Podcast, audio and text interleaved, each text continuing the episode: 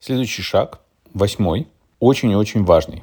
Потому что у нас, как бы, мы сделали за аудиозапись, у нас есть какие-то аудиофайлы, мы подготовили для них названия, засунули их внутрь этих аудиофайлов, сделали картинку, тоже ставили туда, вообще она у нас готова.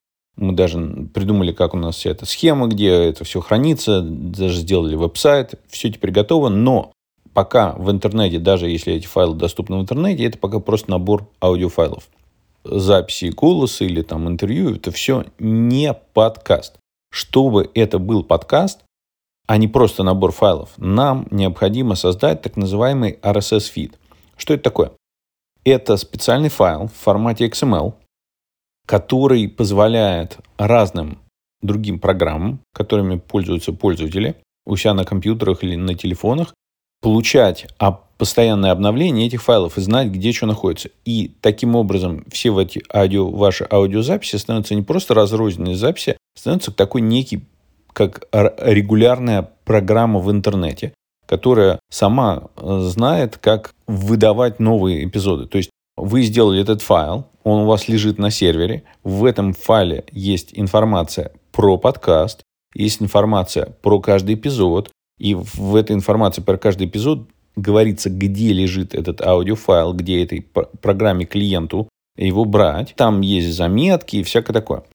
Вот этот RSS-фид, это и делает подкаст подкастом. Дальше там мы решим, что с ним делать, но сначала нам его надо создать. Здесь на сцену выходит, грубо говоря, главный игрок нашего данного подкаста. Это подкаст XML Maker. Что это такое? Это мы, то есть у меня есть друг Вася, с которым мы давным-давно занимаемся подкастами, придумали, что для облегчения создания подкастов необходим специальный инструмент, который поможет это делать. Потому что создать вот этот файл в формате XML очень важно, и при этом это сделать очень правильно не, не настолько оказалось тривиально. То есть в интернете есть тысячи разных страниц, которые рассказывают, как это сделать. И все вроде как говорят, но там есть нюансы, которые все-таки нигде хорошо не объяснены. И мы этим занимались много лет. Экспериментировали так, сяк, там все попробовали. И разобрались, как это сделать правильно, чтобы во всех плеерах хорошо открывалось. Название было, там выглядело хорошо, чтобы эти заметки были. Потому что к каждому эпизоду есть название, заметка, там, то есть какие-то ссылочки есть по теме. Потому что люди, когда слушают, они надо, а вот там по голосам сказали, а как пойти дальше это посмотреть. Вот это все в плеере. То есть подкасты же слушаются, обычно их можно слушать в специализированных программах, то есть называется подкаст клиенты. Я пользуюсь там для себя Overcast. Но у Apple есть встроены подкасты. Программа Google есть теперь подкасты. Это у других компаний после Apple появилось все гораздо позже.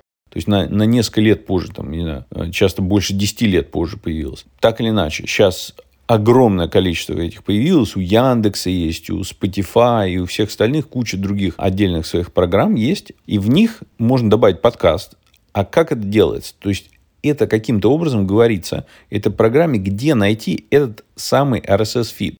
Тогда эта программа знает, ага, вот этот RSS-фид, она идет его, скачивает к себе, анализирует, смотрит, ага, вот этот подкаст, так-то называется, ага, вот там-то его эпизоды, ага, вот там, тогда-то они были созданы. И обычно их показывают в обратном хронологическом порядке. То есть сверху или первым идет самый последний, самый новый, а самый последний в списке это самый старый эпизод, первый, который был сделан. И в большинстве своем из-за того, что это регулярная программа, их слушают в таком порядке. То есть люди уже это все предыдущее давным-давно прослушали, и они рады, что вот там сегодня, там, грубо говоря, среда, наступил новый день, вышел новый эпизод, и вот они его слушают. Поэтому он сверху. Ну, иногда они там какие-то эпизоды пропустили, могут послушать предыдущие. Ну, изначально подход, то, что надо слушать сам последний.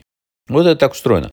Теперь, значит, что мы сделали? Мы сделали специально это web application, то есть это открывается в браузере, и там сделана просто обычная веб-форма, куча полей, куда вы вставляете разные названия и этим самым образом всю информацию вносите. После этого мы ее валидируем, и эту валидированную информацию превращаем в, в XML-файл, который вы можете скачать и дальше что-то с ним делать. Это мы уже дальше займемся.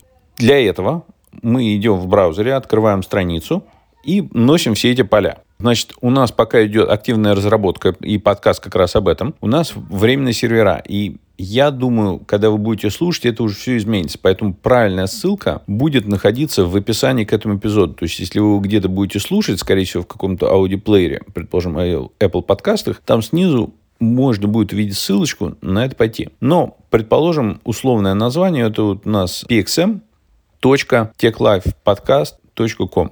Это наше как бы рабочее название. И вы можете там это попробовать. Что мы видим? Это э, веб-страница, как веб-форма. Если вы открываете это на телефоне, это все одна длинная колонка с табами. Если это на компьютере в браузере, то это довольно-таки три колонки. В первой колонке у нас просто информация о подкасте, то есть название подкаста, URL для картиночки. Помните, мы ранее делали картиночку, вот мы ее загрузили на сервер, у нее есть URL. То есть это полный адрес этой картинки, начиная http, s, там, двоеточие, слэш, слэш, thedimka.com, слэш p. Дальше у меня thedimka .png. Это так, как мы называли картинку, выложили на сервер, она так находится. Дальше у подкаста есть subtitle. Это есть общее название, это subtitle больше как слоган. А, ну или такой, иногда бывает название очень короткое и Subtitle помогает его немножечко разъяснить. Дальше summary, то есть это резюме, то есть не, некое обычно один, а, один параграф или пару предложений о подкасте. Кто автор, кто владелец, ну, в, в нашем случае и автор, и владелец – это я. Потом идет адрес URL веб-страницы подкаста, в нашем случае thegimka.com p. Язык у нас русский, но языки обозначают не абстрактно какими-то полными словами, а есть четкая система обозначений. Для русского языка это две буквы RU. Дальше копирайт. Я написал 2021 Дедимка. Мой контактный email Дедимка Gmail.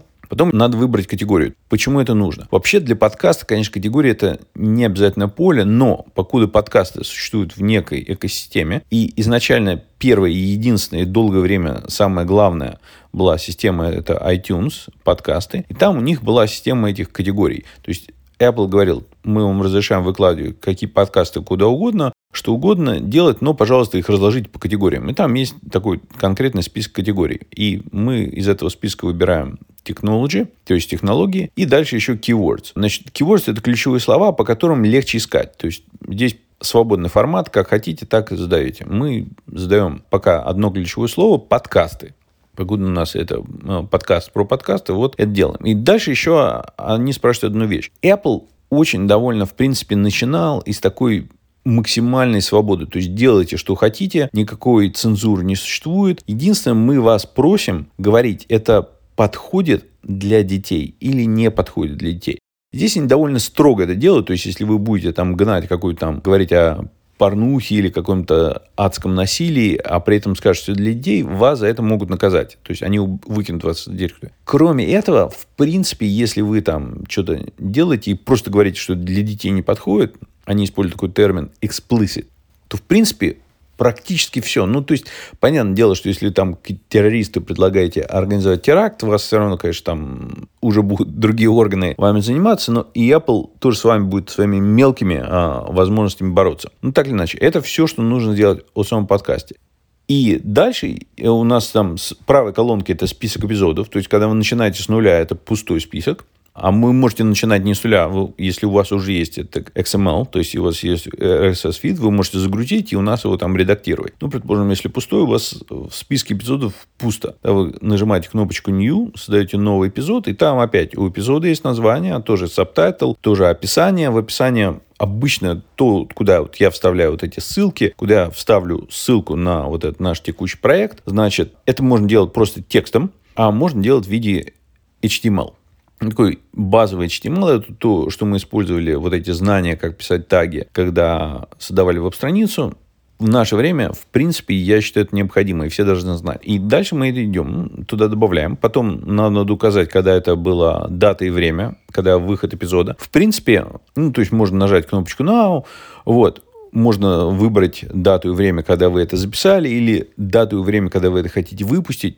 в принципе, там довольно такая гибкая вещь. Можно... Дальше идет следующее поле, крайне важное. Это URL самого mp3 файла. То есть мы когда записали вот эти наши первые три эпизодика, мы их сохранили, залили на сервер.